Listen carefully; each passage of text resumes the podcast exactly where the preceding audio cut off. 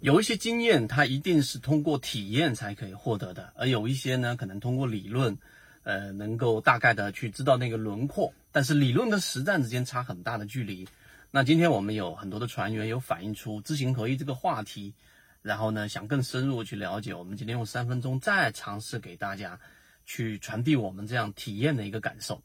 首先第一点，呃，什么时候自己的交易能够感受得到自己比较成熟了？或者是一个成熟的交易者了，意味着你的整个操作水平能够超过百分之八十的散户。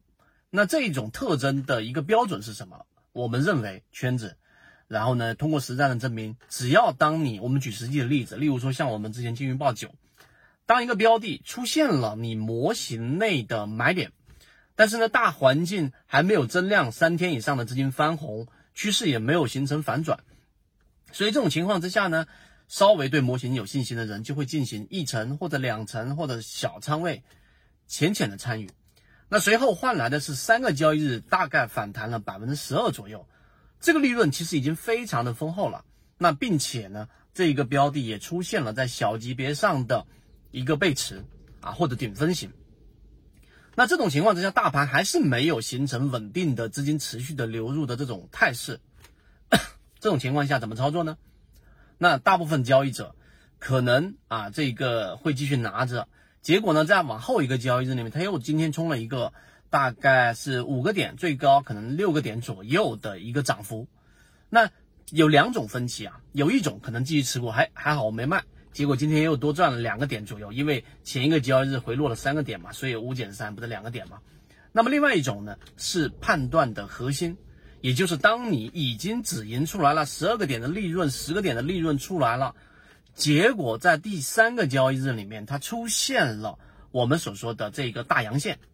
那这个时候，请问你会不会追回去？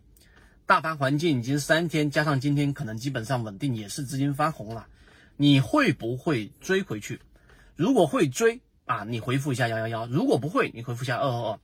我们花这么长时间给大家，大概两分钟左右给大家描述这个过程，就是想办法把体验尽可能通过现在我们的视频、音频的方式传递给大家。我们讲第二点，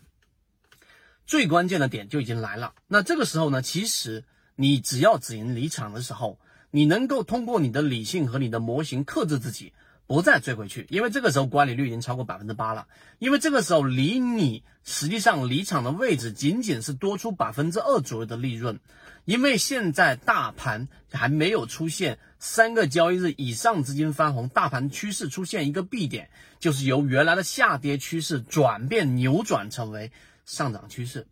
基于以上三点，你这个时候你能够非常冷静理性的没有参与进去。也不会有很强烈的自己错失掉了，好像少赚了一部分钱的这种强烈的感受。第三，你没有强烈的感觉到，早知道我重仓就好了，因为前面的百分之十二的利润，如果这些你都能做到，啊，你能够克制这一种妄想，它的事后诸葛亮嘛，那实战和理论在这个时候就划开了一个非常清晰的一个裂痕。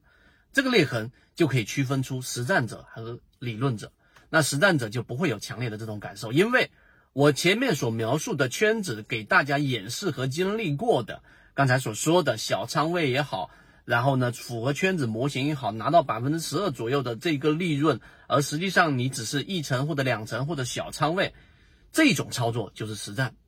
那知行合一的连接点。就是你要不断的通过我们说的理论是实战的基础，以及我们不断给大家去演示我们是如何跟随一个下跌过程当中还在调整，我们把它拿出来用模型来进行分析，最终持续的跟随的这个体验的过程。通过这三个结构，你慢慢的、慢慢的去感受，它绝对不是一朝一夕能够把所谓的知行合一这么大的一个话题把它落地到实战当中。那我们从二零一六年到现在。我们花了六年左右的时间，